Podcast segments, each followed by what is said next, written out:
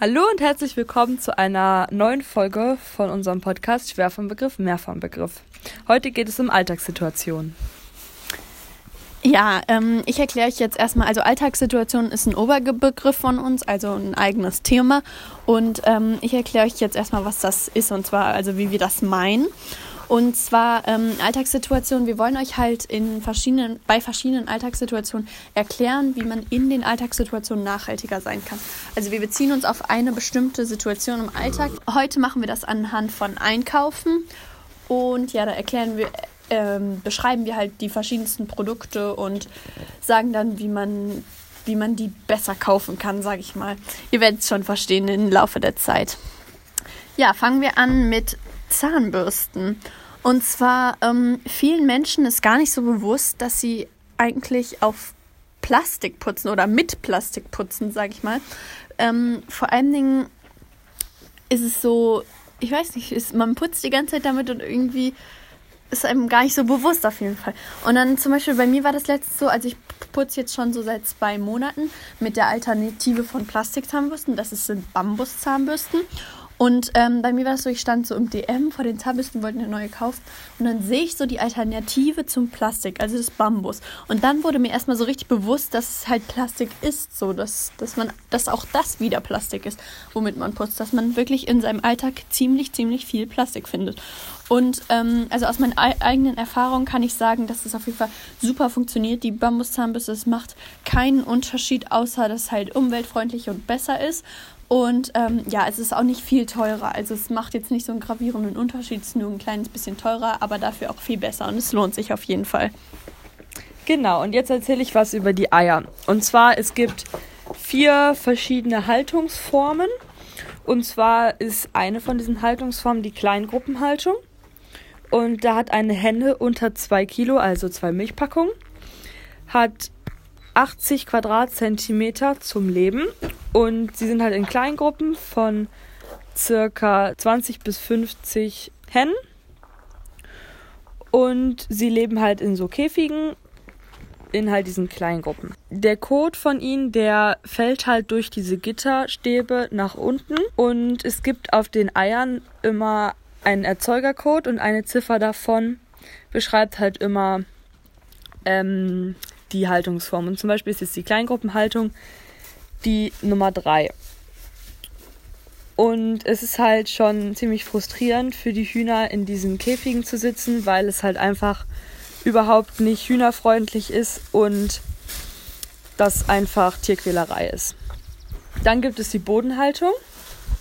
Und da leben die Hühner in einem Stall und in dem können sie sich frei bewegen Allerdings können sie halt nicht auf, nicht in den Garten oder auf irgendeine Wiese oder an die frische Luft, sondern sie leben halt immer an diesen Stellen.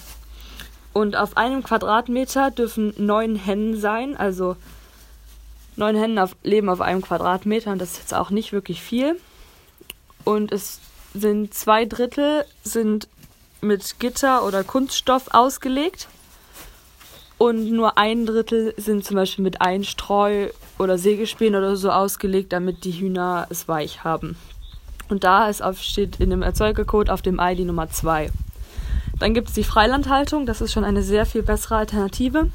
Und zwar hat da eine Henne 4 Quadratmeter. Und die Auslauffläche sollte größtenteils bewachsen sein. Und sie können halt die ganze Zeit an der frischen Luft sein und haben aber trotzdem noch einen Stall für kältere Tage oder für die Nacht. Und der Erzeugercode auf dem Ei ist die Nummer 1. Und dann gibt es natürlich noch die beste Lösung, und zwar die Bio-Eier, also im ökologischen Anbau. Und zwar haben die Hennen da auch einen Stall und leben halt draußen, auch wieder eine Henne auf 4 Quadratmetern. Und auf einem Hektar dürfen höchstens 230 Legehennen sein. Also da wird nichts zu eng, die haben da sehr viel Platz. Und das Futter, was sie bekommen, darf nur Biofutter oder aus ökologischem Anbau sein. Und falls sie krank oder verletzt sind, dürfen sie auch nur mit Naturheilmitteln gepflegt werden. Und da ist der in dem Erzeugercode die Ziffer 0.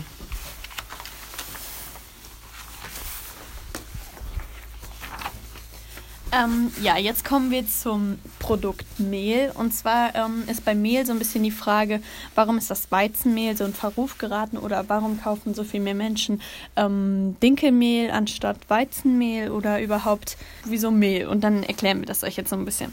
Und zwar ist bei Weizenmehl ähm, das Problem, dass es halt eine sehr starke Massenproduktion ist. Und ähm, deswegen haben manche Menschen, oder nicht deswegen, aber manche Menschen haben halt auch mit den Inhaltsstoffen von Mehl Probleme. Ähm, dadurch, dass halt da auch Gluten drin ist und für Menschen, die eine Glutenunverträglichkeit ist, haben, geht es zum Beispiel nicht. Und ähm, ja, weil die Inhaltsstoffe sind halt auch öfter für die Verdauung nicht gut. Und ähm, ja, da gibt es halt eine gute Alternative. Also es gibt viele Alternativen. Es gibt zum Beispiel auch Roggenmehl, aber eine gute Alternative ist auf jeden Fall das Dinkelmehl. Das ist ähm, schon mal viel gesünder, denn es enthält ähm, Eiweiß, Zink, Magnesium und Eisen. Und ähm, ja, für Leute, die eine Glutenunverträglichkeit haben, zum Beispiel, ist das auch nochmal besser und ist allgemein einfach besser. Und ja, kommen wir zum nächsten Produkt. Und das ist nämlich Fleisch. Und zwar, wie ihr wahrscheinlich alle wisst oder wissen solltet, gibt es Massentierhaltung bei Schweinen oder Kühen und auch bei anderen Tieren. Aber wir haben uns jetzt mal die Schweine genommen, weil da ist schon die schlimmste Art, wie die Schweine gehalten werden. Und ein ausgewachsenes Mastschwein, also ein Mastschwein ist ein Schwein, das angefüttert wird, so dass es sehr viel Speck hat, so dass sehr viel Fleisch gewonnen wird. Und die werden ungefähr einen Meter lang dieses 1-Meter-Schwein hat dann ungefähr einen Quadratmeter zum Leben. Das heißt, da bleibt nicht wirklich viel zum Bewegen. Und damit die Schweine nicht in ihren Ausscheidungen stehen, gibt es sogenannte Spaltböden. Und da läuft halt der Kot ab. Allerdings sind diese Spaltböden sehr hart und wenn sich die Schweine hinlegen, kann es halt zu Gelenkerkrankungen kommen oder durch scharfe Kanten können sie sich verletzen und dadurch Entzündungen entstehen. Auch dadurch, dass der Kot nicht direkt weggemacht wird, steigt Ammoniak auf und das ist ein Gas, was einmal die Lunge und die Atemwege der Schweine schädigt und außerdem auch noch schlecht für die Umwelt ist. Schweine sind außerdem sehr intelligente Tiere. Sie hören wirklich auf ihren Namen, wenn man sie ruft. Und dadurch, dass sie keine wirkliche Beschäftigung haben und es sehr laut ist in diesen Stellen, kann es zu Aggressionen führen und dadurch beißen sie sich auch oft in die Ohren oder in die Schwänze. Und dadurch kann es auch zu Todesfällen oder Kannibalismus kommen. Und Kannibalismus ist, wenn sich die Schweine gegenseitig auffressen.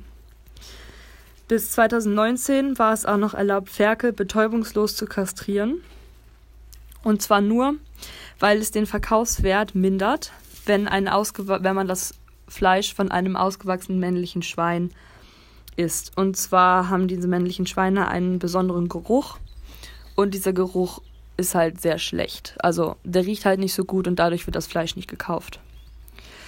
Dann noch ein dritter Aspekt ist, dass die Kühe und Schweine sehr viel Futter verbrauchen und auch trinken. Und zwar eine Kuh trinkt 40 bis 80 Liter Wasser am Tag. Das kommt darauf an, ob sie im Stall steht oder auf der Wiese und sie frisst 50 Kilogramm Futter am Tag. Und dann gibt es auch noch, wieso ist Fleisch so schlecht für die Umwelt? Und zwar stoßen Kühe und Schweine Methan aus. Und Methan ist ein Treibhausgas und es trägt zur Erderwärmung bei. Methan wird nach acht bis zehn Jahren erst abgebaut und dann in Kohlenstoffdioxid gewandelt. Und dieses Kohlenstoffdioxid bleibt allerdings viel, viel länger in der Luft und bleibt halt länger erhalten. Und 2017 gab es ca. 80 Millionen Menschen, die Vegetarier sind, ungefähr 10 Prozent der Weltbevölkerung. Und im Laufe der Zeit ist die Zahl auf jeden Fall angestiegen. Und es gibt sehr viele leckere vegetarische und vegane Gerichte, die haben wir beide selbst auch schon ausprobiert. Und wenn ihr wollt, können wir darüber auch noch mal ein bisschen mehr erzählen oder euch Tipps geben, welche ihr da am besten kauft. Und es gibt auch Fleischersatz und dieser Fleischersatz, der schmeckt ganz normal, der schmeckt genau wie Fleisch, man schmeckt eigentlich gar keinen Unterschied. Und wenn ihr aber trotzdem nicht auf das Fleisch verzichten wollt, also auf richtiges Fleisch, dann achtet bitte darauf, welches ihr esst, also ob ihr welches aus ähm, Massentierhaltung esst oder ob es Biofleisch ist, das ist ja nochmal ein großer Unterschied. Und falls ihr aber trotzdem noch was Besseres tun wollt, falls ihr euch dann da nicht so gut fühlt, gibt es immer noch Wild, also Rehe oder Wildschweine. Und diese Tiere, die müssen halt weg. Das klingt jetzt erstmal ein bisschen doof, aber zum Beispiel die Rehe fressen halt von den jungen Bäumen die Knospen ab und dadurch sind die Bäume kaputt. Also sie können nicht weiter wachsen, sie bleiben dafür immer so klein, werden nicht groß, sterben ab und dadurch werden, wachsen nicht neue Bäume. Und damit der Rehbestand nicht zu groß wird, weil sie sich wirklich sehr schnell vermehren, werden sie halt geschossen. Und so kann man dann das Rehfleisch oder das Hirschfleisch essen und das ist sehr lecker. Also die ich denke mal. sind ja auch total wichtig für die Umwelt, also deswegen. Ja. Genau, das ist auch wichtig. Und es schmeckt wirklich gut, das Fleisch. Es schmeckt auch total normal. Also, und die werden ja, ja. durch einen guten Grund geschossen und nicht einfach Genau, so also es gibt einen Grund. Und nicht so viele. Genau, und bei den Rehen gibt es halt einen Grund, warum sie erschossen werden. Und bei den Schweinen ist es einfach nur Massenproduktion. Genau, kommen wir zum nächsten Produkt und das ist einmal die Seife. Und zwar ähm, wundert ihr euch jetzt bestimmt erstmal Seife. Wieso Seife? Wir reden jetzt erstmal von der Seife, mit der man sich normalerweise die Hände wäscht. Und zwar gibt es da ja ähm, zwei Arten. Also einmal gibt es die feste Seife und einmal die Flüssigseife, die man immer in so einem Behälter hat, wo man das so rausdrücken kann, sag ich mal. Ähm, vielen ist das gar nicht so bewusst, wenn sie diese Flüssigseife haben, aber da haben sie ja dann schon wieder in ihrem Alltag eine, eine, eine Verpackung, die nicht gut für die Umwelt ist, weil es Plastik ist. Auch wenn man so wiederverwendbare hat, wo man das reinfüllt, ist es ja trotzdem eine Verpackung. Also kauft doch einfach am, am, beim nächsten Mal, wenn ihr ähm, Seifen kauft oder eine Seife braucht, einfach so eine schöne feste Seife. Oder wenn ihr mal im Urlaub seid, da gibt es auf so Märkten in Frankreich oder wo auch immer, gibt es auch immer so schöne Stände mit so Seifen. Da gibt es nämlich, es gibt nämlich die verschiedensten, schönsten ähm, Arten von Seifen, auch weil die immer so gut riechen mit ganz tollen Düften. Ja, könnt ihr beim nächsten Einkaufen einfach mal drauf achten. Ähm, dann gibt es noch das Shampoo und das Duschgel. Und ähm, das ist ja auch alles in der Verpackung. Und ähm, wenn ihr wollt, könnt ihr, also es gibt so ähm, festes Shampoo. Das funktioniert auch sehr gut. Das habe ich auch schon mal länger benutzt. Ich habe das von Lush mal benutzt. Das hat auf jeden Fall gut geklappt. Also könnt ihr mal ausprobieren. Es gibt bei DM auch feste Shampoo. Also es ist so ein festes Stück, was man sich dann halt in die Haare reibt. Und ähm, im Grunde genommen macht das am Ende keinen Unterschied. Jetzt im Moment in der Zeit von Corona könnt ihr das ja gut mal ähm, ausprobieren. Denn da sieht, sehen eigentlich so viele und die Haare müssen sich ja erstmal um das Shampoo umgewöhnen. Also ist eine gute Möglichkeit. Wenn ihr Lust habt, macht es doch gerne. Außerdem ist bei der bei der Handseife ist es halt viele nutzen nutzen ein ist halt der Grund, wieso viele mehr Menschen diese Verpackung benutzen, diese flüssige Seife ist, weil es halt schneller geht. Aber ja, trotzdem ist vielleicht ein guter Grund, mal drüber nachzudenken. Genau, und jetzt ist unser letzter Punkt. Wir wollen euch ja nicht zu lange aufhalten. Und zwar sind das Kaugummis. Und jetzt denkt ihr euch, hm, Kaugummis, warum das denn? Ja, also wir beide standen im Supermarkt und wollten uns Kaugummis kaufen und haben daneben andere Kaugummis gesehen, die wir vorher noch nie gesehen haben. Und da stand drauf, ohne Plastik. Und haben uns erstmal gewundert, hä, wie ohne Plastik? In Kaugummis ist doch kein Plastik drin. Und dann haben wir uns erstmal erkundigt. Und tatsächlich in den normalen Kaugummis, also in so Airways oder sowas, ist überall Plastik drin. Und ähm, dieses Plastik wird ja aus Erdöl hergestellt und Erdöl ist halt einfach generell total schlecht für unseren Körper. Und diese Alternative, die wir da gesehen haben, das sind plastikfreie, biologisch abbaubare Kaugummis. Und die gibt es in zwei Sorten, und zwar einmal Ingwer Kurkuma und einmal Minze Matcha. Und man merkt überhaupt gar keinen Unterschied. Also die schmecken super gut und der Geruch hält auch lange an. Also der Geschmack geht jetzt nicht nach zwei Minuten oder so weiter weg. Man fühlt sich auch voll viel besser, wenn man die isst. Und man muss kein, man, muss kein komisches Gefühl haben, wenn man Plastik im Mund hat, wenn man das mal so überlegt. Entschuldigung, aber ja. ich, wenn ich mir so drüber nachdenke, dass ich die ganze Zeit Kaugummis gegessen habe, wo Plastik drin war, ich habe auf Plastik rumgekaut, ist irgendwie. Genau, sehr wenn man dann auch. Also es ist halt Mikroplastik, aber trotzdem. Und wenn man dann mal so ein Kaugummi runterschluckt, dann hat man Plastik im Magen. Also ist, ihr habt dann Plastik gegessen. Und es ist einfach, wenn man es so weiß, schon nicht schön. Und jetzt haben wir auch noch zwei Sätze gefunden und die hatten, haben uns sehr inspiriert und die fanden wir sehr interessant. Und zwar einmal, Erdöl ist nichts, was man zu, sich zum Vergnügen in den Mund stecken sollte. Und der zweite Satz ist, frischer Atem dank Erdöl. Und ich finde diese beiden Sätze, die sagen es genau das, was wir vermitteln wollen, dass diese, dass es schockierend ist, dass in Kaugummis Plastik drin ist und dass wir Plastik essen. Genau, das war's auch mit unserem Podcast. Ich hoffe, es hat euch gefallen. Wir freuen uns sehr über Rückmeldungen auf unserem Insta-Account. Heißt so wie der Podcast. Also schwer vom Begriff, mehr vom Begriff. Genau.